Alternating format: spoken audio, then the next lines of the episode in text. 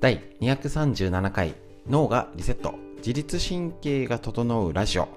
ちょっとすいませんごたごたでしょ、と、公開いろいろがねデータが消えたりとかしちゃって、えっと、放送録音がアップできませんでした。しっかりこれからやっていきたいと思いますのでよろしくお願いします。ということで久々ですけどよろしくお願いします。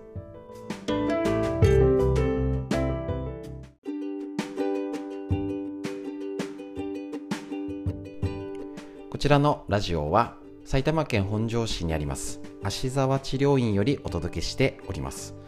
こちらですね、えっと、平日月水金ですね朝9時よりライブ配信無料でやっておりましてストレッチですね。OCL ストレッチのライブ配信を LINE ライブ YouTube ライブでやっております。でこちら OCL ストレッチはただ伸ばして気持ちいいじゃなくて自分で整体できる筋肉関節筋膜をいい位置にして中から整えるっていう方法をとったストレッチになります。なので、えっと、歪みを整えて脳へアプローチということで自律神経ホルモンとかを狙うストレッチを紹介しているんですけどその時にやっぱりね今うつだったりね自律神経コロナでねその辺がね気をつけなきゃいけない今ですので特に自律神経に関わるえっと、ストレッチに絡めるとやっぱねちょっとね解説ただウォーキングすれば解決するよって問題じゃないと思うんでちょっと解説を重視してるんですけどもストレライブ配信ストレッチ終わった後の解説こちらを、えっと、ラジオということで録音させていただいて公開しております。ですのでぜひぜひですねあのあちょっとストレッチ気になるなっていう方は、えっと、YouTube の方に芦沢治療院の YouTube の方にね、えっと、アップされておりますのでぜひぜひチェックしてみてください。ということで、えっと、本日、久々に公開になりますので、よろしくお願いします。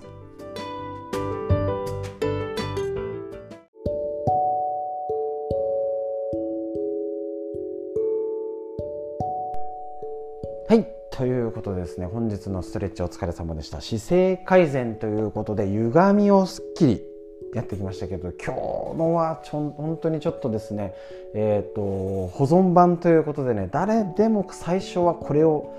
やるといいよっていうのをね是非ね見てもらいたい内容になっております。結局姿勢を改善悪いよね肩が丸まっちゃってって言って基本の歪みがあるよねっていうこと。でそこに例えば、ね、猫背っぽいから背筋を伸ばそうって頑張っても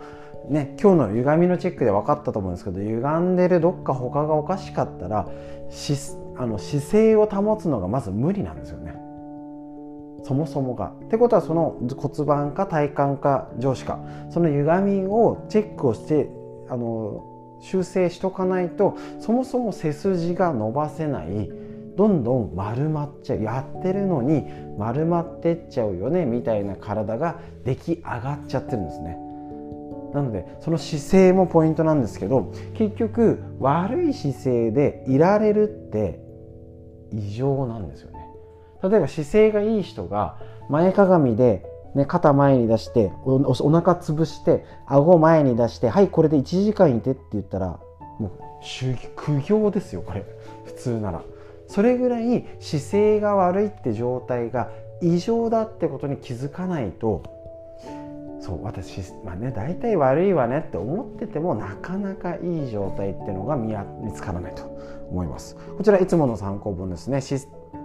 なぜできる人は姿勢がいいのか。しつこい首や肩こり腰痛が軽減するっていうふうにこの姿勢からですね。で特にこちら帯、ね、最初にもこちら出てるんですけれどもデスクワークが時間が長いほど寿命を縮めるんですね。座り姿勢でさらに前かがみ姿勢がえーと、とにかく腰腰椎の負担にかけまくってるよ。そして逆にできる人は背筋が伸びてる。どうでしょうか？ね。いい姿勢でしっかりやるとそれが多分体があなんかこの人仕事できそうに思ったり頼りがいがあるとかになってくると思うんですね。もうなんか服ボロボロで「あもう疲れて」っていつもため息ついてる人がもしかしたら仕事できるかもしんないんですけどおおむね普通の一般的な考えで一般の体だったら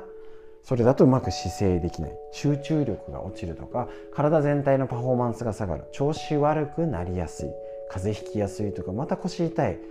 またあれが痛い。なんかずっと痛い痛いって言ってる人いい姿勢の方やっぱ少ないですよね。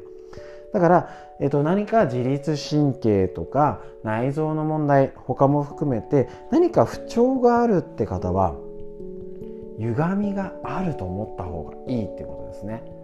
で本当にあの姿勢に年齢が出ますからどんどん老け込んでっちゃうし、ね、それが望お望みでしたらもちろんね。あの面倒くさいんでこういうチェックしたり頑張るのって大変なのであの無理にやらなくていいと思います。どんどん老け込んでいただいてどんどん姿勢が悪くなって内臓とかいろんな自律神経のバランスが崩れてもしょうがないよねっていう道を私は選んでますっていうことを逆にね、やれないやる気ないですって逆に宣言しちゃうぐらいが潔いと思うんですけどなんかやっぱりどっか元気になりたいよねいつまでもしっかりしたいよねとは思いつつもなかなかできてないのが現状じゃないでしょうか。ね、それぐらい体姿勢を良くすることで仕事ですねあの普段の子育てとか家事が頑張れるし逆に姿勢が悪いともうアメリカで年間損失額470億ドルとかって億ドルって言われてますからね。それだけパフォーマンス仕事の効率が落ちるし長時間座るようにできてない体が死亡率が上がったりうつになる可能性も増えるなんてこの本紹介してるからとにかく姿勢が大事だよと。いうことを言ってます。しこの姿勢をやることでその脳の老化がどんどんねあのちょっと良くない表現かもしれないんですけど背中丸めて顎前に出してはってしてたらそれはちょっとうつうつ気持ちも塞がるし、ね、あの脳の働きも落ちますし脳の働きが落ちてる方はそっちになってると思います。だから元気なポーズ。胸を開いて背中伸ばして顎引いて元気上を向いて元気なポーズってできる体っていうのをなるべく目指していくと元気にいろいろが働けてあのエネルギー普段の頑張れる活力になると思うんですね。それが普段できるかできないかぜひですねチェックしてみるともうとにかく。でこの歪みをえ今日のストレッチチェックしてみて歪みでもあのある程度改善できるタイプの人なのかいや歪みそんなでも別にすぐそんなでもなかったしストレッチやってもうんだったけど症状自律神経の症状がありますよって方は脳とか内臓別な問題だからただストレッチしたぐらいウォーキングしたぐらいじゃ良くならないよってことがちゃんと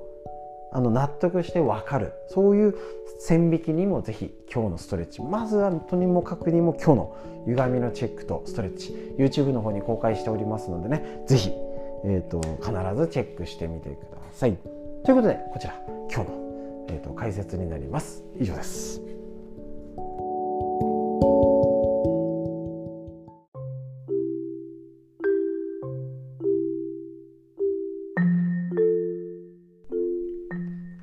こちら人生が変わる働くホルモンえっと、工藤隆文先生のこちら、えっと、講談社より出てる本より紹介していただいて、ホルモンについてちょっと一緒に勉強していきましょう。こちら、帯にあります。ホルモンコントロールすればウイルスに負けない。太りにくい体、心が安定するってあるようにこのように、えっと、体を元気にする。最初特に最初はダイエットのやつやりましたけど覚えてますでしょうか？ただ我慢して食べないようにじゃなくてあいつも失敗しちゃって意志が弱くてじゃなくて体のシステムの問題で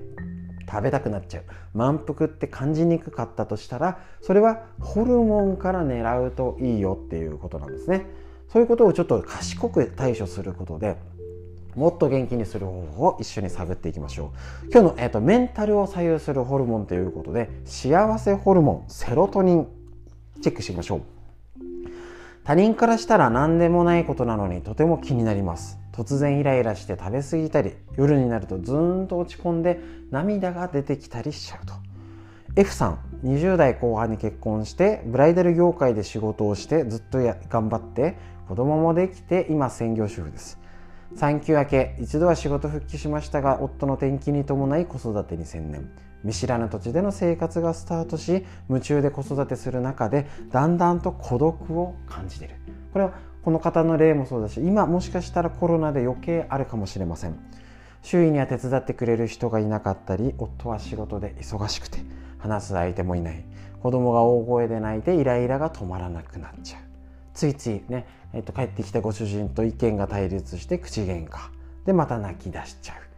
なかなか自分の感情がコントロールできないこと自体に自分自身でショックを受けちゃうとのこと。自分は落ち込んでも引きずらないタイプだと思っていたのにもっと心穏やかな自分でいたい。F さんは切に願っているということなんですね。こんな時、えーと、こそああ私が悪いんだじゃなくてホルモンのせいだっていうふうに考えるだけでちょっとね気分変えられると思います。じゃないと無理ですよね。ああどうしよう。どんどん落ち込んじゃいます。こちら。産後の気分の落ち込みは特に女性ホルモンとかですね。いろいろそのホルモンバランスも含めて産後うつって聞くようにこれはその人の性格じゃないよってことですね。心が辛くて仕方がない時はもちろん我慢せず医療機関に行ってもらいたいんですけど、ね、出産から数年経っててえーと、女性ホルモンってだけじゃなくてセロトニン不足からくるプチうつ状態かもしれないってことなんですね。なるほど。セロトニン聞いたことありますね。脳内で働く神経伝達物質の一つで心のバランスを整える働きがあるんですね。精神の安定に深く関わっており幸せホルモンとも呼ばれております。不足するとやる気が出ない切れやすい落ち込みやすい朝起きれない依存症になりやすい。食欲がコントロールできないまずいですね。もうイライラして食べちゃうみたいなね。ことが起きちゃうってことなんですね。これ大事なホルモンですよね。幸いセロトニンを増やす方法はたくさんあるんですね。これよく言われてるやつですよね。朝太陽の光を浴びる。よく噛んで食べる。ウォーキングやダンスなど一定のリズムで同じ動作を繰り返すリズム運動。よく噛むのもそうですね。好きな映画やスポーツなどを見て感動して涙を流す。口角を上げて笑顔を作る。ですね背筋を伸ばして腹式呼吸をする。睡眠をしっかりとるなど好きな方法から試してみましょう。ここでもちろん歪み。ね。歪んでたらダメですね。セロトニン発揮しづらいです。この他セロトニンはアミノ酸のトリプトファンから作られているので魚肉大豆製品卵ナッツバナナなどトリプトファンから多く含む食材を食べるのもおすすめってことですね。はい。脳のエネルギー源である炭水化物を一緒に摂ることでセロトニンの分泌量アップが期待できます。だからただやみくもに炭水化物をえーと、なくして減らしてできない。あのもうダメだ。糖質ゼロ。悪だ。ってしちゃうと,、えーと、セロトニン増やす、ね、分泌量が期待できなかったり朝ごはんを抜く。っていうことですね、えー、と朝食を抜かないこともこのセロトニンに大切なこと。よく朝から噛むってこと。女性のイライラの原因は月経周期に伴うホルモン変動が関係している場合はもちろんあるんですけどよく言う女性ホルモンだけじゃなくてこのセロトニン不足不安定によってイライラしたり旦那さんに当たっちゃったり、ね、ああもう落ち込んじゃったりっていうことでなってたら性格じゃなくてシステムの問題だよ。それだったら気合とかあのあの性格がじゃなくてあこういう狂ってるんだったら整えよう。そのための行動をしようっていうするだけで普段の生活が変わってきて対処になってくると思います。ということでこのホルモンバランスとっても大事ですので是非チェックしてみてください。ということで本日の解説こちら。今の他の動画も YouTube 上がっておりますのでチェックしてみてください。ということで今日のホルモンの解説以上です。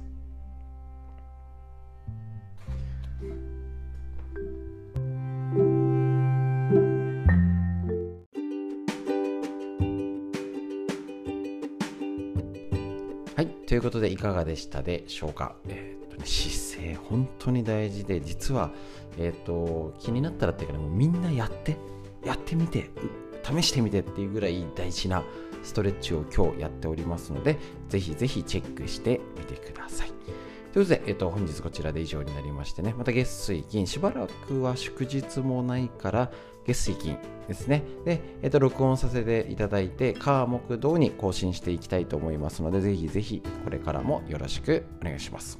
本日は最後までお聴きくださいましてありがとうございました。また水曜日、金曜日朝9時よりライブ配信でお会いしましょう。以上になります。